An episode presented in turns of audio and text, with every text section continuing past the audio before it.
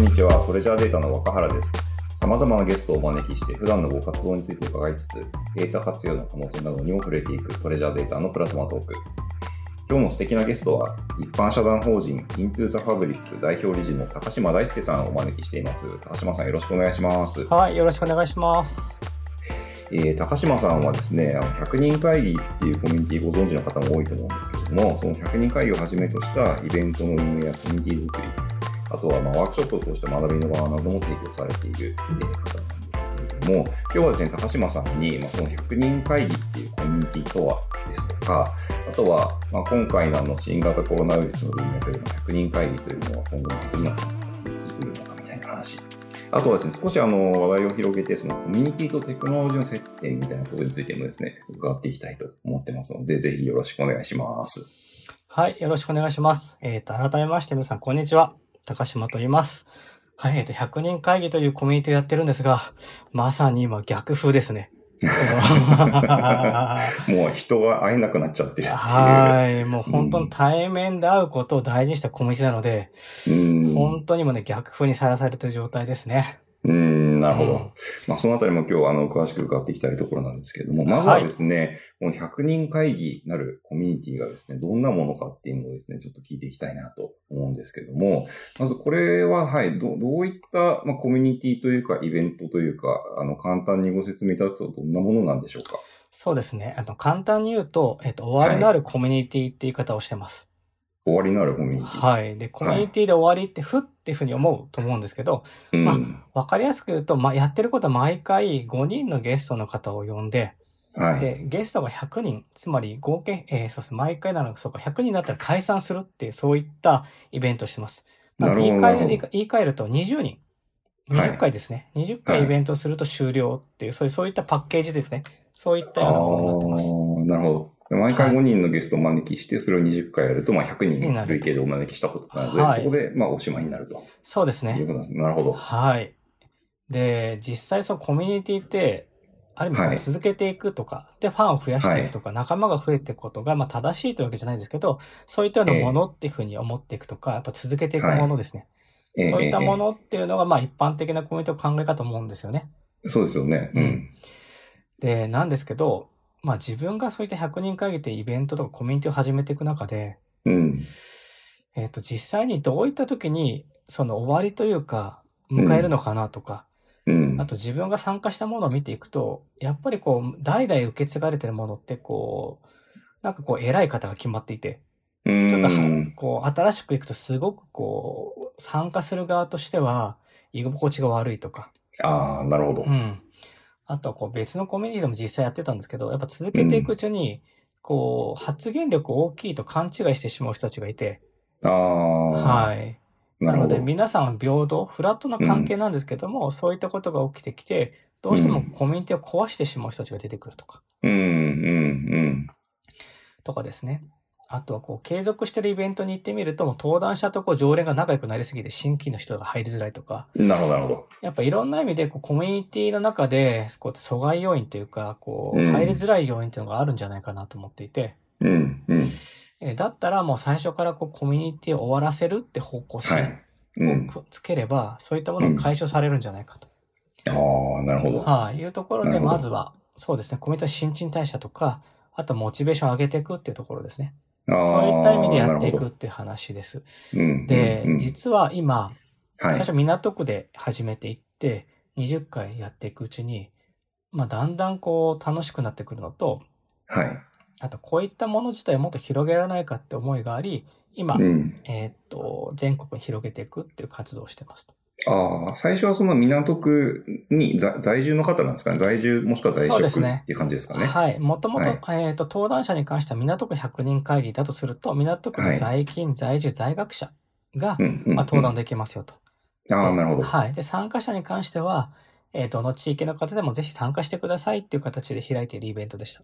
うん、なるほど、なるほど。じはい。ゃあそういうあるある種のくくりを設けて、うん。で、終わりも設けて、はいで、。その、なんていうんでしょう、期間限定的なはいコミュニティを、まあ、そのテーマを、テーマというか、くくりを変えながら次々と生み出されているという感じなんですね。はい。うんでやっぱりその。自分が20回やるって決めた時に、まあ自分のモチベーションもあったんですよね。要は、なるほど。えっ、と、終わりなくやっていくと自分が飽きちゃうんじゃないか。要は、運営側の立場からすると飽きちゃうとか、モチベーションの維持ってどうしたらできるかな。だったら終わりを決めればいいよねって話ですね。なので、実はうん終わりの意味って一つだけじゃなくって、はい実は運営する側の立場でいくと、やっぱモチベーション維持とか、で、やっぱりこういったコミュニティもそうなんですけど、やっぱモチベーション、要は運営する側の方のモチベーションが全てだと思ってます。そこで面白いものを作っていかないと、うんどんどんどんどん、あの、これ間違えると20回続けることが目的になってしまうと、うん。もうね、毎回こなしていくように、やることが目的化しちゃうと、やっぱつまんなくなるんですね。確かに。で、それが伝播していくと、やっぱ場がつまらなくなってくるので、どうやってその盛り上げていくかっていうところと、やっぱり参加者うが、ん。まあ、入りやすくとかですね。あうんと変な人がいても、まあ、排除されるような仕組みですうんね。うん。そういったものを作っていくっていうのを、実は港区100人会議っていうのを20回通してやってたんですよね。なるほどな、はい。や、なんかちょっと一瞬話ずれちゃうかもしれないですけど、うん。僕はあのずっとあのロックのバンドをやっていて、アマチュアなんですけどね。で、よくある話がそのバンドの解散のタイミング大事だみたいな、ああ、あるじゃないですか。うん。うんうんなんかこう、いい解散の仕方をするバンドは、そのやってる側も、まあ、ファンの側も、なんていうかこう、気持ちよく、なんていうんですか、終わりを迎えられるみたいな。でもやっぱりこう、ずーっと、まあ、長く続けることが悪いことではもちろんないと思うんですけど、うん。まあ、場合によっては、その、こう、なんていうんですかね、自分たちの創作意欲と、こう、マーケットに受ける受けないみたいな、はいはいはい。こあ、う、ミュージシャンも悩んだりとか。ありますよね。はい。ええそういう話が今お話を伺いながら結構シンクロしてですうんうね。んうんでなんかこう、こう、去り際がかっこいいバンドはやっぱりこう、印象に残るみたいな。はいはい。伝説に残ってくるのね。そうです。僕はね、世代的にはあの、ボーイっていうバンドが 大好きだったんですけど、ああ、彼らはなんか解散の仕方とかかっこよかったなっていうのと、なんかそういうコミュニティになっていくっていう側面もあるんだろうなっていうのはちょっと思いました。そうですよね。うんで、多分ビジネスマンの観点でいくと、結構ビジネスって、例えば2年で終わりますと。はい。ふざけるなと。はい。はい普。通、そのね、あの、今の、結局ビジネス通すときって数年、5年後までに右か右肩成長ですよみたいな図を通すって、うん結構企画書を作っていく。だからもう終わりを意識しないで常に成長し続けるっていう絵を描かないと、なかなか事業ができないってことがあると思うんですよね。そうですね。うんでも、現実的にそんなことはないと思っていて、うん。でも、そうなっていくと、だからこそ言い換えると、今の人たちって最初から終わりを決めるってことが知らないと思うんですよ。うん結果的に売れないから辞めるとかっていう、終わるんじゃなくて辞めるって話ですかね。そんな話かなと思っていて。終わるとやめるはやっぱ違うってことですよね。うんなんかこう、最初から意思を持って決めているか、その、成り行きでそうなってしまうかみたいな。うん、なるほど。でなるほど100人会議も決して終わりって、えーっと、うんそれが終わるわけじゃなくて、いろいろとこう次の始まりだと思ってるんです、今となっては。うん、なるほど。なるほど。なので、ある意味、港区100人会議20回で終わったんですけど、そこで生まれたものって実は100人会議のプラットフォーム化なんですよ。言い換えると。ああ、一度それが、その20回回ることで、プラットフォームになって、そうですね横展。開が。うん。言い換えると100人会議って20回やっていくうちに、普通イベントって、こう、専門のこう司会者がいて、で、はい。こう企画者がいてやっていくっていう形で、どうしてもこう、誰かがいないと再現できないってものかなと思ったんですけど、うん。100人会議やっていくうちに分かってきたことって、ある意味自分が司会をしなくても、こう、バリアが盛り上がっていくような感覚があるんですよね。ああ、なるほど。はい。ワークショップでいくとファシリテーターって役目の上とかすごく大きくなりますよね。はい、そうですね。場の温度感を見ながら調整していくとかうん。ですね、そういった役割かと思うんですけど、100人会議の場合、実は参加者が集まって、うん。こう自己紹介をして盛り上がり、うん。で、登壇者の話を聞いて盛り上がり、うん最終的にはその後に、こう、まあ、ネットワークの段階でもいろんな人が盛り上がりという形で、うん本当にこう、なんでしょうね、作り手としては自然とこう、本当に司会ってほんの少しだけこう進行するだけの話だって、それ以外、あの、ほとんど手を加えなくても参加者が喜んで満足して帰ってくるんですよ。うん、なるほど。なるほど。きっと、こう自分がこういう場を作らない、自分しかできない場を求めてる人って、まあちょっと求め、なんでしょうね。えーっと、満足はないかもしれないですけど、言い換えると、うんそれって自分じゃなくても誰でも同じ場が再現できるんじゃないかっていうふうに思ったんですね。なので、そういったこう場をデザインしていく、コミュニケーションをデザインしていく中で誰でも再現できるんであれば、うん。これって自分以外でももっとできるよね。じゃあちょっとテストしてみようっていうふうに始めたのが渋谷区なんですよね。ああ、なるほど。最初に港区があって、その次、はいお終わ終わった後に渋谷区だったんですか？そうなんです。よ。終わった後ですね。うんうん完全に終わった後に、うん。一番最後の20回目の終わりに最後のパーティーの時に、次、はい。次ここでやるかもねっていう風な形で渋谷のスクランブル交差点の写真を出したんですよ。あ、予告的に出したはい。んですでもその時に誰がやるとか全く決めてなくって、ここで始まったらいいよねってメッセージを込めて終わったんですよね。うんうんで、その後に運よくと、まあ、運営する方が見つかって、うん。うん。で、渋谷でスタートしたって話ですね。ああ、なるほど。あじゃあ、毎回毎回の、その、まあ、港区なり渋谷区なりの会議を、高島さんが直接主催されてるっていうわけではないってことなんですか？正確で港区は僕が主催をしていて、はい。で、逆にこのできたものっていうのを他の人たちが使ったら同じように盛り上がるかっていう、まあ、実験がしたくて、渋谷ってものを始めていたと。ああ、なるほど、はいなるほで、今度なるほど渋谷を他の人にやっていくとやっぱ同じような場が作れますし、ど。はい。逆にこう港区渋谷区というふうに続いていくと、自分の地域でもやりたいっていう方が現れて、うん、うんで、その後、相模原ですね。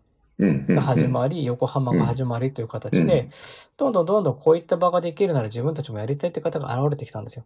うん、なるほはい。で、そうなってくると、この、要するに場の可能性に対してもっと広げられるんじゃないかと思って、きちっとしたプラットフォームとして、いわゆるコミュニティのプラットフォームとして展開をしていこうという形で、いろいろとブランディングしたりとかですね、ど。なるほど、なるしていほど。くっていうことをしていったんですね。ああ、なるほど。確かにプラットフォーム化することで、その広がっていうんくレバレッジのかかり方も全然一人でやってる時よりか、聞きます。に違いますよね。うんはい。。ある意味、各100人会議、今、えっ、と、全国でちょうど41地域やってるんですけども、41、はい、なるほど。はい。まあ、ある意味渋谷と港区が終わってるんで、動いてるのは39ですと。で、うんうんうんそこのコミュニティにはそれぞれ運営者がいて、彼らが自律的に運営してくれてるんですよね。うんうんうん。なので、ある意味100人会議ってイベントそのものは僕一つ前も運営してないと。はい。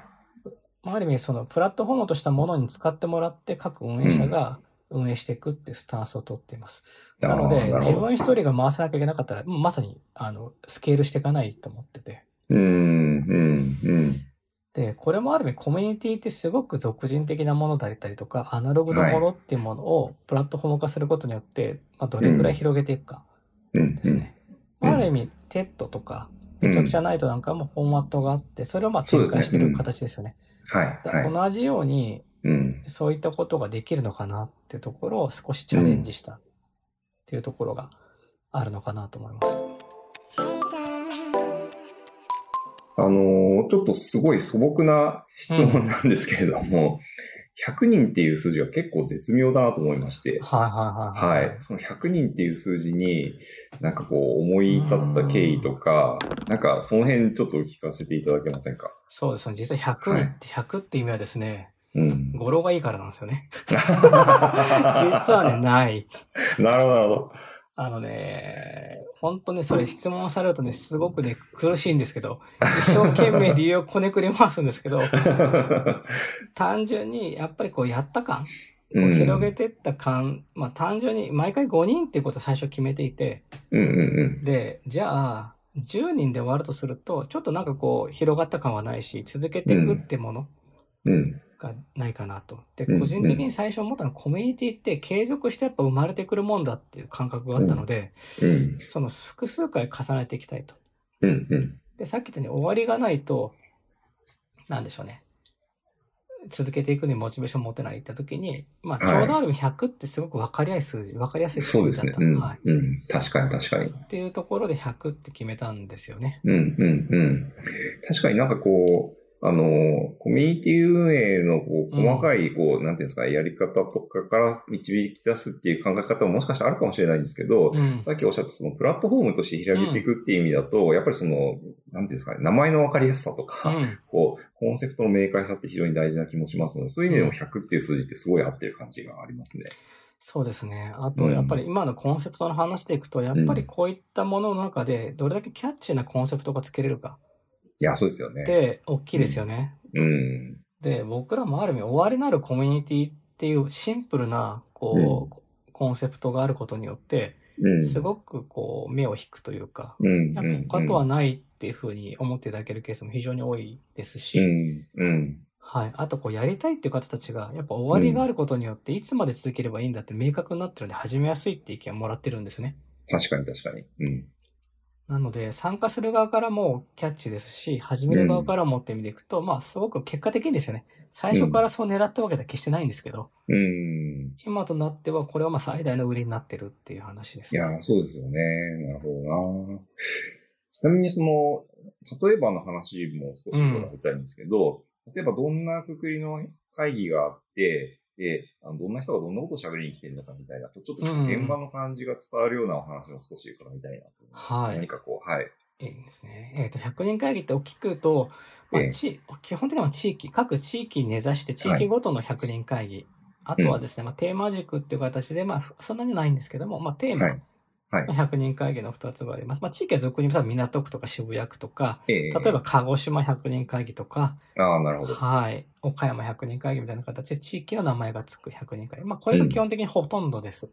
うん。で、まあ、一部ですね、例えば、ライター100人会議みたいな、そういった職種できるとか、ああ、ライター100人。なるほど。はいライターの方ばっかりっていそうです。ね。うん。で、話のような少しテーマ軸って2つの100人会議があったりしうん、ます。うん、うあと、実は公表はしてないんですけど、ん。はい。えーっと、企業内100人会議っていうのもいくつか複数の会社で今やられていて、おー、なるほど。なるほど、なるほど。まあ、企業の中でもこういった知り合いを作るって話で採用していただいている企業っていうのがいくつかありますと。ああ、それは面白いですね。なるほどなそうですね。ただそこはあくまでも企業内なので、えーちょっと情報が出せないのでいろんなところにほぼ出していないんですけども、実はまあまあ3つそうですね大きくありますと。うん。で、100人会議でお話しされる方って、えっ、と、各運営者たちが、この人面白いから他の人に聞いてほしいっていう方たちに出てもらってます。うん、なるほど。なので、自分で出たいって方が出る場ではなくって、やっぱり登壇者が共感した人たちに出てもらうってところが一つ。うん。で、もう一つが、あの、こんな言い方言ったら失礼なんですけど、まあ、有名な方じゃないって言いますね。あの、本当に。本当周りで実践されてる方たちに話してもらうっていうね、すごくこだわっています。うん、うん、で、有名な方たちは、まあ、ある意味、えーっと、いろんなメディアで出てますよね。あそうですね、確かに。はい。なので、で、その活動ってそういったところでも燃えると思うんですよね。うん、うんで、またなんかすごい有名な方だと、ちょっと一緒に何かしましょうねとか、うん。ちょっと今度ランチでもどうですかってなかなか誘いづらいかなと思っていて、うん、むしろすごく身近な存在だからこそお話ししやすいとか、うん、ちょっと声かけやすいとか、あとは、この人たちができるなら自分たちもできるんじゃないかって、その距離感をすごく大事にしてます。うん、うん、うんうん。なるほど、なるほど。はい。で、お話しいただく内容は10分間で、まあ、自分のお話をしてくださいっていう話をしてるんですけども、はい。えっと、基本的にはほとんど自分がどういった思いで働いてるとか、どういった思いでそのプロジェクトをやってるんだとかっていう自分の、その、なんでしょうね、バックグラウンドとか思いを話してもらうってことにすごく重点的に置いてます。ああ、なるほど、なるほど。なので、なので、自分のこう、キャリア、これまでこんなことしてきて、こんなことして、こんなことして、で、今、プロジェクトこれとこれとこれしてますっていうことはなるべく話していかなくて、はい。やっぱやってて思うんですけど、その人のキャリアとかやってるプロジェクトの数ってあんまりこう聞いてる側興味ないんですよね、きっと。確かに、そうですね。確かに。で、狙ってるところってその人たち、その登壇されてる方の話を聞いて共感してもらって、この人と何かやりたいとか、この人面白いと思ってもこれはことなんですよね。うん、うん、うん。だとすると、こう、できてるもの、あの、ビジネスセミナーだったらきっとやってるプロセスの紹介とか、はい。プロジェクトの紹介に意味をなすんだと思うんですけども、うん。100人会議って実は、要は人を知るってことを目的にしてるので、なるほど。まあ、その人の内面を語ってもらうとか、はい。そういった話をですね、すごく大事にしてます。なるほどな。なんか、今のお話を伺うと、こう、ある意味、自己紹介っていうものを、本質的に考え直すきっかけにもなるのかなっていうのはすごく思いました。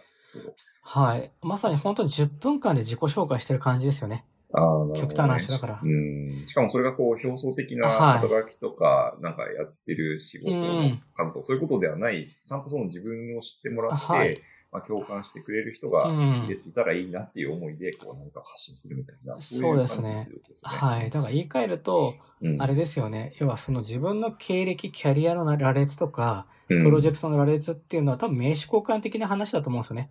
確かに確かに。はい。っていう意味と、本当の意味で自己紹介じゃなく名刺交換って話かと思っていて、うんだからここでやってるのは本当に自己紹介をするって話。うん、かなうん、なるほど。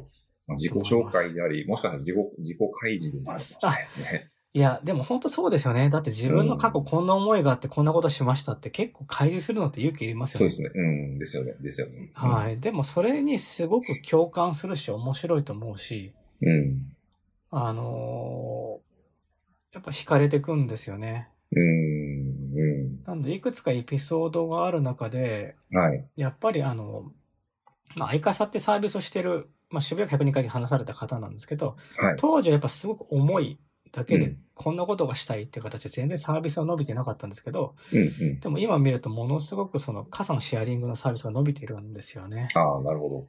でも、本当にその思いを聞くだけでもすごく共感はしますし、うん。実はこのあたり僕だけじゃなくて、他の運営者の方たちも聞いたらやっぱあの話すごく良かったよねって話で、やっぱすごく共感するっていう話ですよね。だからやっぱあれがしたい、これがしたいだけじゃなくて、なんでそうなんだって思いをうん。語っていくってことが、まだにそれが聞けるのが100人会議のすごく魅力かなと思います。